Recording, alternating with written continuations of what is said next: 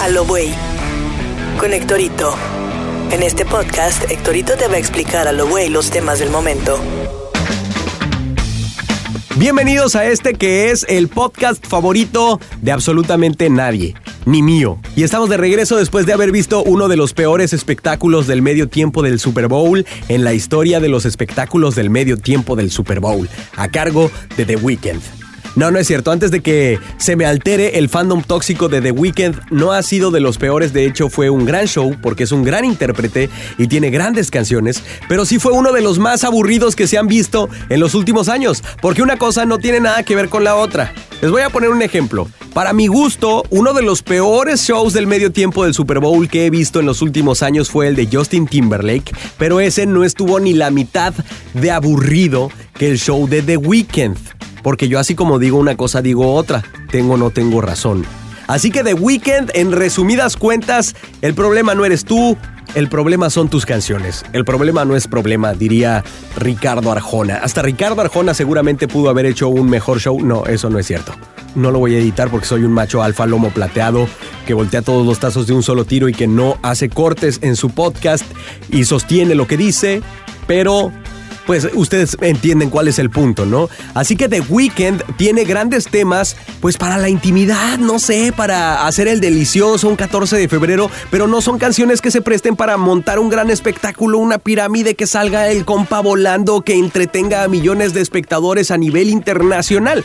Y a pesar de todo eso, la apertura del show de The Weeknd ha sido una de mis favoritas en los últimos años. El cuadro plástico donde vemos la luz, donde vemos la ciudad, el coche, The Weekend, donde empieza a bajar el demonio ángel, no sé qué sea, o monaguillo de la Iglesia Católica Mártires de Zacatelpan que baja. Y luego vemos el coro de ángeles, demonios o monaguillos o no sé, este gran escenario, esta gran escenografía de una ciudad que se ilumina con letras preciosas, gran concepto.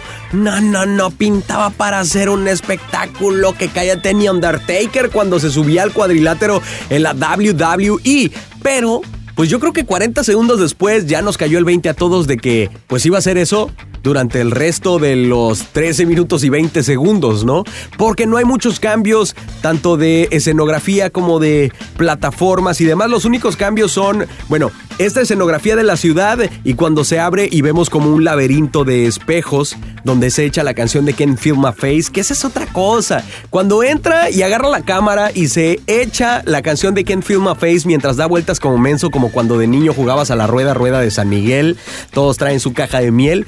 Bueno, hubiera estado bien para que entrara, para que arrancara con la canción y ya después se estabilizara un poco la cuestión. Pero como realmente prácticamente todo el sample de Ken Film Face se lo echa de esa manera, dando vueltas y aventándose como menso con los otros coreógrafos y, todo eso, pues realmente, no sé, creo que más de uno como yo se habrá mareado, ¿no? Y, y habrá sentido esas náuseas que siente uno, por ejemplo, cuando ve la serie de Mandalorian.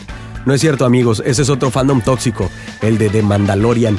Y bueno, pues ya que estamos hablando de todos estos compas de la coreografía, se ven muy bien, la verdad, con su saquito a la usanza de Juan Gabriel, que en paz descanse, y el calzón en la cabeza. Ok, no es un calzón, son vendas, todo esto porque está relacionado con el concepto de su álbum After Hours y la crítica que hace a las transformaciones de los artistas, etc. Pero bueno, ahí están las, las, momias fifis, vamos a decirle, ¿no? A estos, a estos compas que, que acompañan a The Weeknd durante su show.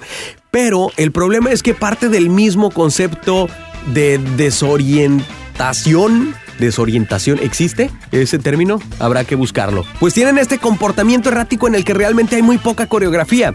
Los pocos momentos en los que realmente hay una coreografía en los que están sincronizados y demás. Se ve precioso, pero realmente son, no sé, 30 segundos, 40 segundos. Y de ahí en fuera, pues ya que se arrancan las canciones, se van con este comportamiento errático de qué está pasando, me acabo de accidentar, no sé, de propio del álbum de, de The Weeknd. Entonces nada más están ahí empujándose y jaloneándose a lo menso. Cuando hay tomas aéreas hacia el campo y vemos a estas momias fifís de un lado para otro, no se vuelve un espectáculo visual en lo absoluto porque no hay ninguna sincronía ni mucho menos. Así que en resumidas cuentas, The Weeknd, muy bonito, muy talentoso, sí, sí, ya te vimos. Sí, bueno, ¿quién tiene hambre? Gracias por haberme acompañado en este segundo episodio de A Buey. Esperemos que para el tercer o cuarto episodio se ponga bueno. Hagan de cuenta la serie de WandaVision. Muy probablemente en los próximos episodios vamos a platicar acerca de WandaVision. Yo soy Héctorito. Pueden seguirme en todas las redes sociales como arroba HectoritoFM para que ahí me hagan sus comentarios sobre el podcast y nos escuchamos a la próxima.